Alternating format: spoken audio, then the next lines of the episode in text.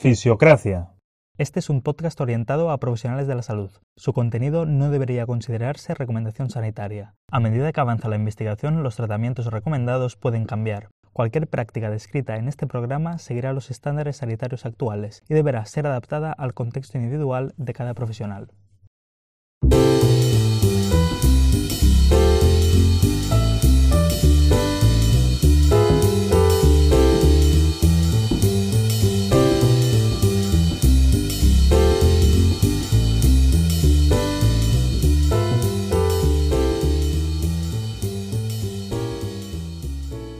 Bueno, ya que hemos entrado en el tema de, paciente con dolor crónico eh, de golpe, para organizar un poco eh, nosotros cómo abordamos clínicamente este tipo de pacientes.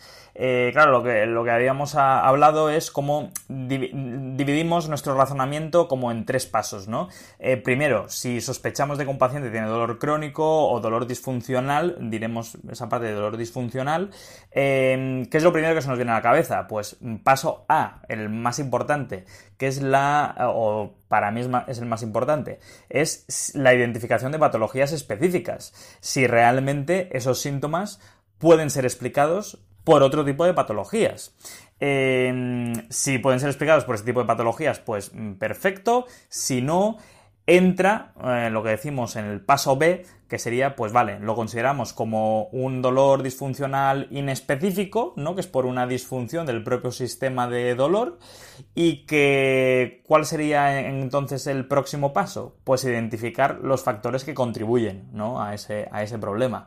Y cuando hemos identificado esos factores, el último paso sería pues una intervención basada, eh, personalizada dependiendo de los factores que contribuyen en ese paciente y siempre basada pues en la parte de educación, ejercicio terapéutico y en cierta forma pues con cambio conductual y muchas veces también lo podemos integrar con algún tipo de modificación de síntomas ¿no? Eh, por lo tanto vamos primero a la parte A ¿no? a, a lo primero que hacemos cuando un paciente se nos presenta con este cuadro de dolor por todo el cuerpo o un dolor que es no mecánico, un, dolor que claramente eh, no es por una o no parece que sea por una lesión estructural, etcétera, etcétera. Em, por lo tanto, la identificación de patologías específicas. Eh, ¿Cómo lo sueles plantear, Víctor? ¿Qué, sueles tener en la cabeza cuando quieres eh, identificar ese tipo de patologías? Vale, pues a ver, eh, lógicamente esto es eh, una patología, ¿vale? Mm, mm. Que, es por descarte, es decir, tiene un diagnóstico eh, eminentemente clínico y siempre es por descarte, es decir, cuando no es esto, no es esto, no es esto, no es esto, pues no me queda, lo que mejor me encaja esto es un paciente con dolor crónico. Ah. O una dolor crónico no, vamos a, para que a lo mejor que no esté muy no sepa muy bien los términos, dolor crónico realmente no es la mejor forma de decirlo. Dolor crónico hace referencia a un dolor de más de X tiempo, pero eso no quiere decir que tenga un dolor complejo, ¿vale? Cuando hablamos de sensibilización central, hablamos de sensibilización central, dolor complejo, dolor nociplástico, que se dice ahora, ¿vale? Sí. Eh, cuando hablemos de dolor crónico nos estamos refiriendo a esto hoy, ¿no? Entonces, lógicamente muchas veces son sujetos que andan muchas vueltas. Mm. Que andan muchas vueltas. Por lo tanto, te van a venir con un gran historial médico. Mm. Por lo tanto, dentro de ese historial médico, es probable que ya tengan descartada cierta patología eh, grave. O cierta mm. patología, o, sea, o, ese, o ese descarte, o parte de ese descarte te lo hayan hecho ya. ¿no? Entonces, eh, ¿qué es lo que haces? hacer una recuperación de signos y síntomas, que no vamos a entrar ahora cuál es, cuál es el, eh, esos signos y síntomas que encajan muy bien con dolor crónico, porque si no a lo mejor nos expandimos un poquito, mm. pero sí que es cierto que hay que descartar otro tipo de cosas, ¿vale? Y dentro de ese tipo de cosas, una quizá de las primeras que haya que descartar es algo, una posible neuropatía, ¿vale? Algo relacionado eh, con una neuropatía. Y cuando me hablo de neuropatía, estoy hablando de red flags Ah. de, algo serio que afecte a nivel sistémico eh, por alguna eh, enfermedad del sistema nervioso central, de motoneurona, etcétera, etcétera. Ah. O algo no tan central, pero que bueno. Exacto, una, enfermedad neurológica, vamos. Eh, exacto, por lo tanto, en términos clínicos, este paciente se merece una exploración neurológica y una buena exploración neurológica, unida lógicamente a esa historia clínica. Por supuesto, descartar alguna patología sistémica, mm, alguna patología inflamatoria sistémica. Como puede ser una enfermedad reumática, una enfermedad autoinmune, es decir, ese tipo de pacientes mm. que, bueno, eh, pueden cursar con dolor crónico o, con un dolor mantenido en el tiempo, incluso con un dolor con, una amplia expansión. Eh, cuando descartas este tipo de cosas, pues lógicamente eh, lo que mejor te acaba explicando esto es el es el eh, la sensibilización central. Lo que pasa que, hostia, muchas veces es que son unos pacientes, yo no sé si el diagnóstico es muy complejo o al revés, es muy simple. Porque es cierto que la puedes cagar, puedes meter la pata, pero luego realmente son pacientes muy característicos. Muy característicos, tienen un body chart muy característico normalmente, tienen un comportamiento del dolor muy característico, tienen una historia de su dolor muy característica, tienen, tienen una serie de factores contribuyentes asociados tanto desde el punto de vista biológico como las comorbilidades, desde el punto de vista psicosocial, banderas amarillas, etcétera, también muy características. Con lo cual, realmente son pacientes que encajan muy bien. Lo que pasa que cuidado porque eh, podemos cometer errores precisamente por, por rápidamente. A mí me ha pasado el hecho de rápidamente decir, ah, esto es una necesidad central de libro. Y cuidado, que a lo mejor no es tan de libro. No sé qué, qué opinas tú. Sí, sí, sí, estoy muy, muy de acuerdo. Eh, a ver, en el sentido de que cuando mm, yo cada vez soy más cauto a la hora de, explicar a un paciente que tiene síndrome de sensibilización central, em, porque es verdad que mm, tenemos primero un, problema de base, que es a veces enfermedades que son bastante comunes, eh, son bastante frecuentes, sí que se pueden descartar fácilmente. El problema es que hay un montonazo de enfermedades más raras eh, que, la que nadie conoce y es así de triste, en el sentido de que no hay ningún profesional que sea experto en ese tipo de enfermedades, es simplemente que por el friquismo de cada uno las conoces, ¿no? Eh, solo para hacer saltar un poco la, liebre, em, quería nombrar algunas que son bastante frecuentes y que, y que a veces no se diagnostican, la mayoría de veces. Eh, como pueden ser desde un trastorno eh, somatomorfo asociado a trastornos psiquiátricos, desde una inflamación sistémica de bajo grado, que suele estar asociada a la obesidad, Incluso tenemos eh, predisposiciones genéticas, eh, como puede ser eh, lo que se llama esa alteración en un gen concreto que hace que tengamos una ah, disfunción del aminoácido L-aromático de carboxilosa, que eso pasa también bastante frecuentemente. Después tenemos todas las canalopatías. Las canalopatías son las disfunciones de canales iónicos. Canales iónicos que realmente es algo prácticamente genético y que encima no se, a veces se manifiesta está solo a los 30-40 años, no tienen por qué manifestarse de forma congénita. Eh, y está, por ejemplo, la, Central Core Disease, que se llama, eh, que es un tipo de canalopatía o miopatía, dependiendo de cómo se mire. Eh, según qué casos raros de Charcot-Meritud, que también puede pasar. El síndrome miasténico congénito, que también es algo bastante frecuente, bueno, es más raro, ¿no? Pero que, pero que a veces puede pasar y puede explicar y se manifiesta en dolor generalizado y fatiga crónica. Y, es muy difícil hacer pruebas, se tienen que hacer pruebas genéticas muy concretas. La miastenia gravis, el síndrome de dolor episódico familiar, eh, la gota, la eritermalgia secundaria que se llama, y luego tenemos todo ese ámbito de enfermedades reumáticas en estadios eh, como primarios, eh, como pueden ser el síndrome de Sjögren, la espondilitis anquilosante, la artritis reumatoide, la artritis psoriática, que a veces pueden estar, sabemos que, por ejemplo, el síndrome de Sjögren tardamos 8 años de media en diagnosticar a esos pacientes. 8 años. O sea, y pueden fingir ese tipo de síntomas mm, completamente. Eh, la tiroiditis de Hashimoto, eh, que es un tipo de, pues nada, te puede dar disfunción de la tiroides.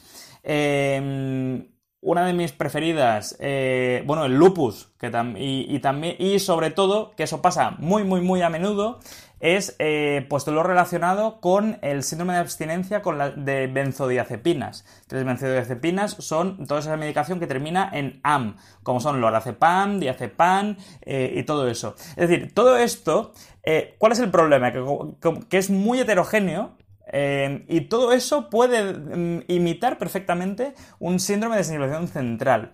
Em, por lo tanto, eh, creo que es nuestro deber conocer cada vez más eh, este tipo de patologías que sí, que son raras, pero que si después las ponemos todas juntas, igual representan un 20 o un 30% de, de la gente que tiene ese tipo de, de síntomas. Por lo tanto, eh, aparte de mm, tener en la cabeza, sí, descartar neurológicas, descartar reumatoideas y descartar, eh, pues, mm, trastornos autoinmunes o relacionados con oncológicos, ¿no? Con cáncer, vale la pena conocer cosas concretas y, saber cómo es su manifestación. Eh, por ejemplo, hay cosas muy sutiles. el otro día tenía una paciente que, mm, ya te digo, eh, era un síndrome de señalización central, vamos, del libro. En el sentido de que incluso ella relacionaba sus episodios de dolor muy intenso cuando se estresaba. ¿Vale? Cuando tenía un periodo, pues muy, muy chungo, ¿no? Familiar y todo eso. Además tenía un, un ámbito familiar muy complicado, eh, una historia de traumas infantiles, eh, como una, paciente realmente bastante que diríamos es la típica de de central. Pues resulta que ella estaba diagnosticada ya y tenía un adenoma en la hipófisis. ¿Vale? Claro, la hipófisis, cuando nos estresamos, básicamente eh, está regulando nuestro. el eje hipofisario hipotálamo adrenal está pues funcionando eh, de manera mucho más, mucho más activa. A lo que me refiero, que en su caso, ese adenoma que producía diferentes tipos de hormonas, eh, lo que hacía era imitar un sistema de selección central y ella lo asociaba a estresores puramente psicológicos, no a estresores físicos. O sea que al final hay un montón de cosas que pueden imitar muy bien ese, ese, típico de síndrome. O sea que yo a mis pacientes lo que les digo muchas veces es, esto es un diagnóstico provisional. Em, por ahora hemos descartado mm, las patologías más frecuentes. Vamos a ir con intervenciones genéricas, pero que pueden tener muy, muy, buena, muy buenos resultados. Pero nunca como los etiqueto definitivamente en plan, tienes esto, es este diagnóstico definitivo. Em, no sé si me sigues con eso. Sí, sueles pedir, eh, una de las cosas que a mí siempre dedico un poquito de tiempo es eh, medicamentos que están tomando. Medicamentos que mm, están tomando. Es decir, eh, sabemos de farmacología menos de lo que deberíamos saber. Y hay muchos fármacos que, eh, que me puedan... Bueno, ya has hablado de, las benzodiazepinas. Mm. Pero hay otros... o sea, las invastatinas en menor grado también están relacionadas con el dolor muscular. Hace poco tuve un paciente muy joven eh, con un dolor por todas las piernas después de hacer deporte y lo que había empezado es a tomar Rakután para el acné. ¿Vale? O sea, que, me refiero que, que muchas veces eh, dedicar un poquito de tiempo a hazme una lista de medicamentos, no pasa nada si no te lo sabes, que pues, ¿a cuánto nos pasa? Que tenemos que ir a la Wikipedia a ver el, medicamento en concreto y más cuando lo que te dicen es el nombre comercial, no sabemos relación. Bueno, pues ya está, pues se va, no pasa nada. Y, a veces un análisis eh, de sangre, un análisis de sangre. Mm, mm, mm. Al final, ¿qué, me ha hecho eh, llegar a este tipo de, de, bueno, de toma de decisión, ¿no? De obtener información, casos, casos. Me acuerdo un paciente, una paciente que tuve que bueno, que al final te lo hueles, que al final era una paciente con fatiga crónica, con dolor, etcétera, y lo que tenía es una anemia cojonuda. Y al final, bueno, eh, una, anemia, una anemia, osteoporosis, anemia, eh, eh, pues hacía una dieta vegetariana, no tengo nada en contra de la dieta vegetariana, pero lógicamente, pues es probable que la prevalencia de tener este tipo de, cosas pueda ser mayor. Sí. Y, y lo que tenía era eso. Fíjate, tengo, se me ha venido a la cabeza un caso, no fue, fue una paciente de la clínica, pero no mía, de, mi compi, una ah. paciente que tenía una enfermedad de estas raras, ah. eh, que lo que tenía era una incapacidad de su organismo de usar la glucosa como vía energética. Anda, con lo cual hacía ejercicio. cuál es, sí. Eh, a expensas de glucógeno. Claro, ¿qué es lo que tenía esta persona? Solo puede usar o una vía aeróbica o fosfágenos, que los fosfágenos se gastan en, nada. Claro. Por lo tanto, o hacía un trabajo de muy alta intensidad, pero muy corta duración, o cuando iba a hacer ejercicio de eh, relativa intensidad, pero de más larga duración, tenía que parar porque era incapaz de los dolores y lo que tenía es una radiomiolisis. Pero vamos, pues imagínate, al final, a, través de un análisis de la CPK, imagino, vieron, hostia, esto, esto no es normal y al final, o sea, fíjate eh, si esa persona perpetúa en el tiempo con estos síntomas, va a incurrir en depresión, va a incurrir en catastrofismo, va a incurrir al miedo al movimiento. Y lo que al principio no te encaja en el perfil de un paciente con dolor crónico, si tú lo ves dos años después, te puede encajar perfectamente y es algo con, una explicación eh, fisiológica muy clara. Sí, sí, sí, sí, eh, totalmente, que al final es algo muy específico. Eh, también están todas las, las, patologías relacionadas con las mitocondrias, que se tienen, no se detectan en sangre, no se detectan en nada. Solo se puede hacer una biopsia muscular y un análisis muy concreto ¿vale? Que es lo que te da si realmente esa mitocondria está, mm, pues eso, funcionando correctamente, ¿no? Eh, todas esas enfermedades mitocondriales que se dicen son bastante frecuentes también. Son bastante frecuentes en, dentro de lo raro, ¿no? Son, son bastante frecuentes y lo que dan es eso, fatiga crónica, eh, intolerancia al ejercicio, Mm, sobre, y también pueden dar dolor por fatiga muscular pura y dura. Y te dan dolor, pues bilaterales, que muchas veces pueden ir asociados a incrementos de la actividad. Y lo que dices es que después esas personas pueden desarrollar depresión y tú te crees que están delante de un síndrome de sensación central como una casa y, realmente es una, es una patología eh, rara de estas. Em, o sea que sí, yo a eso, bueno, le doy un montón de importancia. Y la lástima es que no hay ningún profesional especialista en, entre comillas, dolor, mm, en investigar eso. O muchas veces solo se llega a un, el diagnóstico se de descarte de síndrome central de forma muy burda y muy rápida. Luego hay una serie de, de diagnósticos ya preestablecidos que a veces el paciente te viene con ellos y que por definición son diagnósticos, se puede decir, de sensibilización central, como es la fibromialgia, como es el síndrome de colon irritable, como es el latigazo cervical crónico o incluso el síndrome de fatiga crónica, realmente por definición, eh, incluso en literatura, están mm. establecidos como eh, diagnósticos por definición de sensibilización central, que es una cosa que a veces hay que preguntar. ¿Tienes algún tipo de diagnóstico médico como este tipo de...? Y muchas veces te dirán, ah, pues no, eh, colon irritable y ese tipo... y ese tipo que es, que es muy característico, es muy característico. Eh, una cosa que quiero comentar, que creo que es importante de entender, y es que a veces la sensibilización central es mm. normal y lógica en determinados tipos de cuadros clínicos, es decir, que cursan con sensibilización central.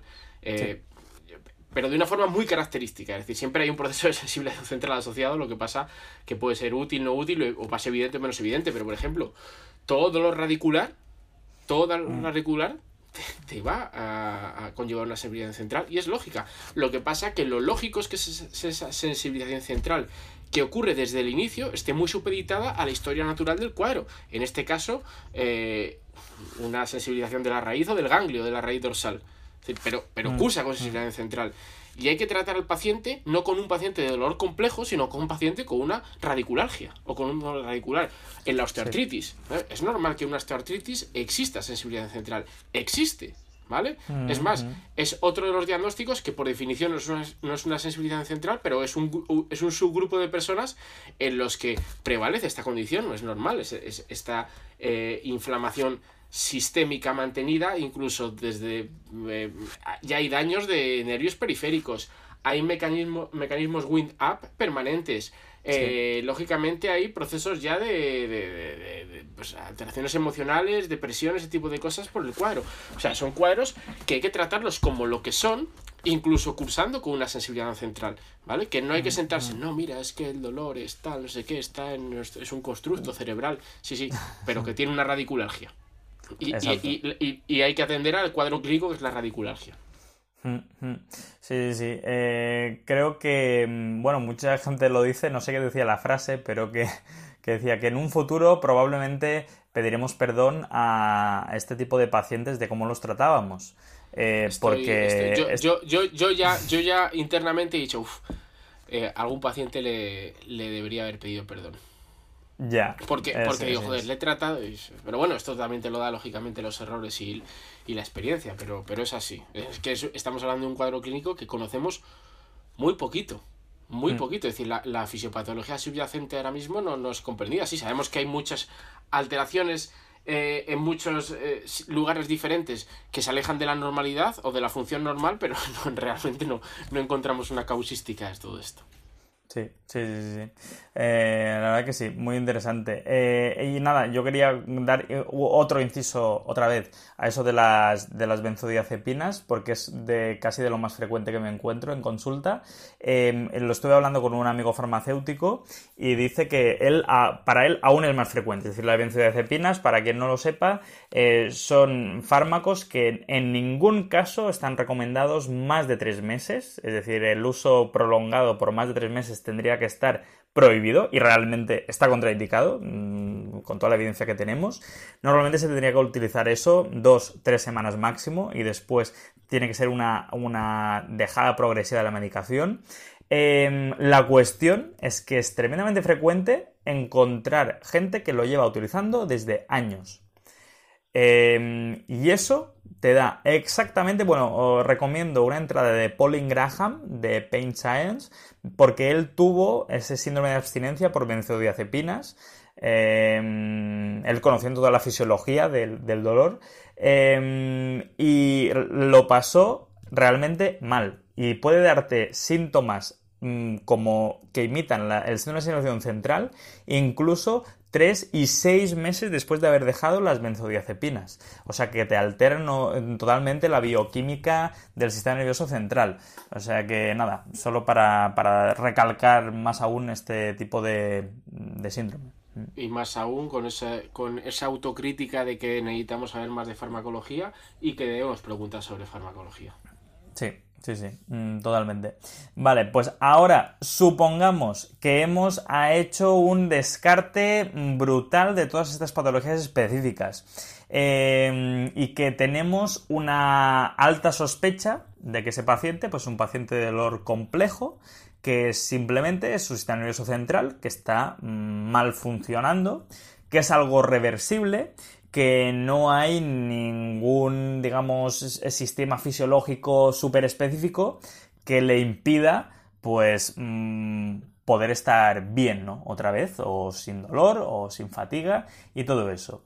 Supongamos que ya hemos identificado este paciente, eh, normalmente, mm, ¿cómo proseguimos? ¿no? Decíamos con la identificación de estos factores contribuyentes. Vale, ¿qué factores le sueles dar más importancia? Eh, Víctor, si quieres, si quieres empezar. ¿A, qué vas a buscar? Vale, eh, bueno, antes de hablar sobre este tema tan complicado, transmitir desde aquí, desde este podcast, humildad, es decir, realmente Nadie tiene la respuesta para este tipo de pacientes. Nadie. Y quien te diga que la tiene probablemente te esté mintiendo. Es más, es probablemente que la forma en la que trabajamos o la que yo trabajo hoy viene derivada de los errores que he cometido. Es decir, voy errando y errando y errando y me hace ir afinando, pero nunca de, una forma exacta. Es probable que, eh, aunque tenga ya, digamos, un protocolo interno preestablecido, es probable que con ninguno de estos pacientes acabe haciendo lo mismo. Acabe haciendo lo mismo.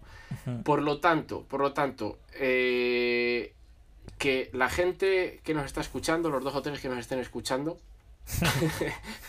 que tengan en cuenta Que, realmente eh, simplemente lo que vamos a trasladar es nuestra opinión, simplemente, humildemente. O sea, eh, no tenemos la respuesta de cómo abordar este tipo de pacientes. ¿Vale? Entonces, a partir de ahí, a partir de ahí. Eh, yo lo primero que intento hacer con estos pacientes, ¿vale? Es que entren en un programa, ¿vale? Yo desde que abrí la clínica tengo programas. ¿Qué son los programas? Es un servicio, ¿vale? En términos de, estoy hablando ya en venta, ¿no? En producto, que tengo para gente que necesite cierta constancia, ¿vale? A mí me gusta que estos pacientes, ¿vale? Entren en el programa. ¿Por qué? Porque sé que si entran en el programa, ya les voy a tener mínimo un mes conmigo y mínimo dos veces por semana. Que normalmente el programa que tengo es dos veces por semana durante un mes y luego a partir de ahí veremos. Entonces, Muy bien. Eh, te llega el paciente en una sesión inicial, ¿vale? Eres el fisio probablemente número 512 de, de su historial fisioterápico.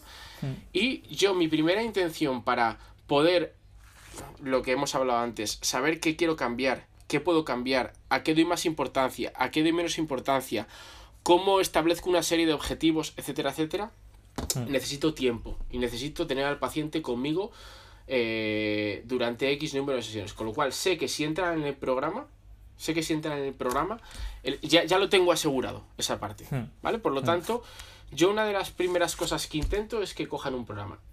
Por lo tanto, en la primera sesión, aparte de que a veces tienes que dar un poquito lo que busca el paciente y lo que buscas tú. Es decir, a veces viene el paciente, eres el fisio 512, pero vienen a buscar una terapia pasiva porque al final es, digamos, su, su caramelo. Su caramelo que buscan de vez en cuando para tener, ¿no? Ese, para cumplir esas expectativas y para estar tranquilos y hay que dárselo. Y hay que dárselo. Es decir, aunque sepan que no es lo que necesitan ni lo que mejor le viene a largo plazo, es la forma que ellos encuentran tranquilidad y que su sistema nervioso encuentra tranquilidad. Por lo tanto, eh, la primera sesión a veces es complicado, a veces el paciente te viene ya diciendo, mira, me han dicho que tú tal, y entonces es más sencillo, con lo cual vas toreando un poco al paciente, pero lo que quiero es que termine la sesión mm, sabiendo que, él sepa que lo que le ocurre es relativamente normal, es decir, que le ocurre a, más personas, que tiene una explicación fisiológica, que su dolor no es inventado, que simplemente se debe a, pues a esta alteración eh, sistémica del sistema de dolor y que hay que intentar regularlo a través de... Es decir, en resumen, que confíen en lo que les estás diciendo y que tengan la percepción de que les vas a poder ayudar, ¿vale? Mm. Que confíen en ti. Entonces, mi primer objetivo es que aunque le dé lo que él viene demandando, que puede ser un masaje, que puede ser eh, embadurnar aceite, ¿vale? que, que entienda o que tenga la confianza de que le voy a poder ayudar para que confíe en meterse en un programa. Y a partir de ahí ya respiro. ¿Vale? Y pongo en marcha otra serie de cosas, ¿vale? Y luego si quieres hablamos un poquito más en, términos específicos de esto. Pero lo mm. primero que intento es esto, que cojan un programa. Te estoy hablando del paciente con dolor crónico, mm. típico, ¿eh? Típico. Sí, sí, sí, sí. Mm.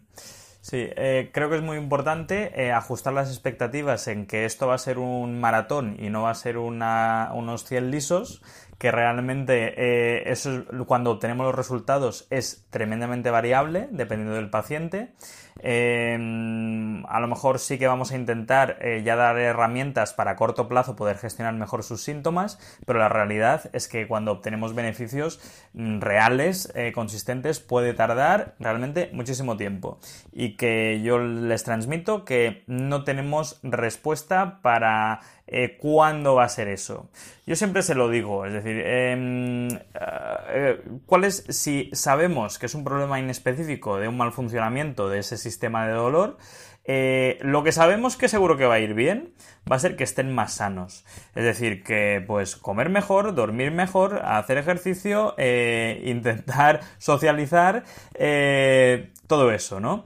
Em, eso seguro que mal no nos va a ir. El problema es que no sabemos cuándo vamos a obtener esos beneficios.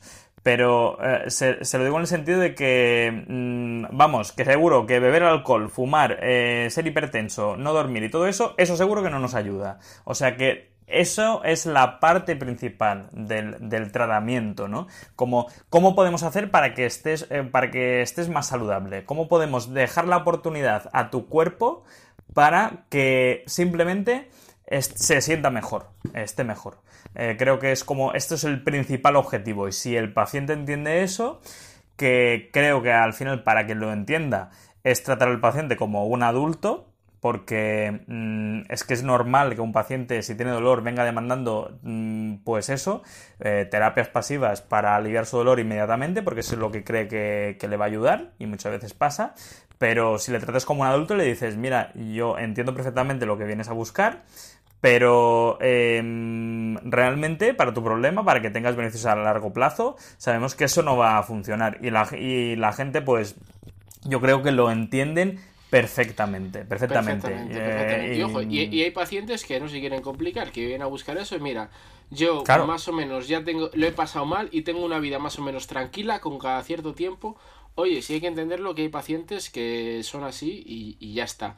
Pero el, explicar es de, ok, eh, estrategias a corto plazo pueden ser útiles, como puede ser el, masaje, pero indudablemente a largo plazo eso no es ni de lejos la solución, o incluso se puede convertir en un problema. Porque al final hace al paciente que su, que su normalidad dependa de algo pasivo o dependa de un tercero. Cosa que eso puede llegar a suponer un, problema, es decir, no, eh, generar dependencia a un paciente. Sí, eh, yo, creo que eso que es, muy importante si el paciente viene con unas expectativas concretas y realmente queremos tener cambios de, gran magnitud en, su vida, eh, es importante, y eso lo he aprendido a base de hostias, es ir muy progresivo. En el sentido de que Em, los seres humanos no cambiamos eh, radicalmente de un día para otro. Necesitamos una progresión. Y a veces mm, creo que mis grandes errores con estos pacientes han sido de querer cambiar demasiadas cosas con demasiado poco tiempo.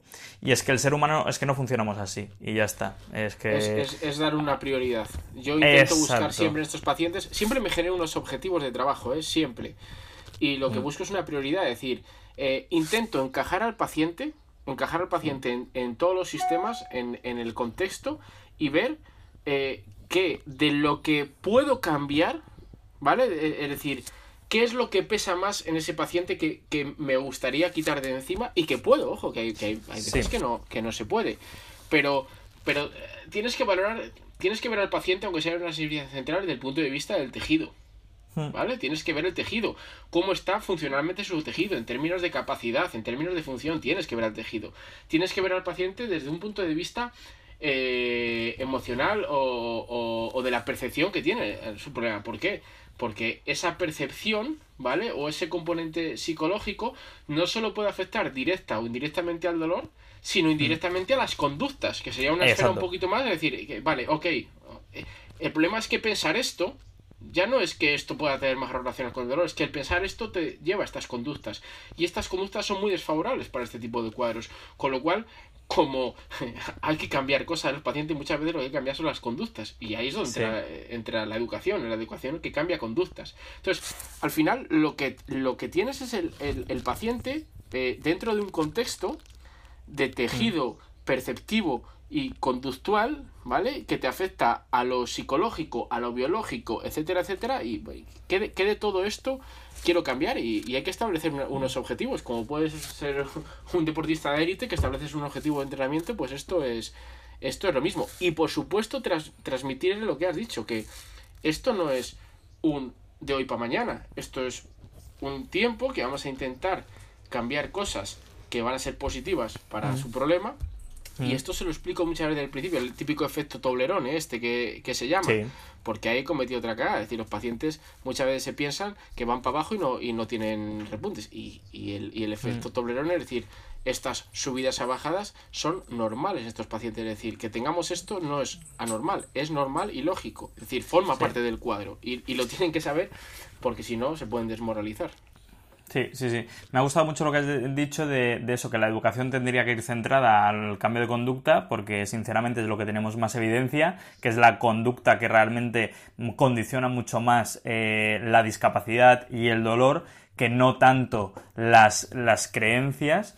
Eh, por eso, y yo a los pacientes es que les soy muy, muy sincero y muy transparente con ellos, que les digo, mira, eh, por ejemplo, me dicen, ay, tengo dolor en las cervicales, eh, es por una contractura, es que necesito que alguien me quite la contractura. Eso a veces es una narrativa muy frecuente, ¿no? Y les digo, mira, es que mm, eso ha estado muy estudiado y que realmente esa contractura en sí no explica estos síntomas. Lo que los explica mayoritariamente es la fatiga neuromuscular. Em, y les digo, es que, y eso, esa explicación que le das, eso es muy importante, porque claro, si, se lo digo tal cual, le digo, claro, es que si mm, creemos que tenemos una contractura, lo que pasa es que mm, em, lo que hago para estar mejor es intentar que me quiten esa contractura. Pero yo te estoy diciendo, no, no, es que esa contractura antes creíamos que era así, pero ahora no sucede, es decir, no es que seas tonto, no es que... No, no, no, lo contrario, es decir, eso lo creíamos que antes era así, pero que ahora sabemos que se explica mucho mejor por la fatiga muscular. Por lo tanto, es decir, cuando tú te vas de excursión y eh, después llegas con dolor de piernas, eh, ¿piensas que es una contractura? No, piensas que, bueno, pues que te has cansado, que tienes fatiga en las piernas. Y, y por lo tanto, uno lo que hace es intentar reforzar esas piernas.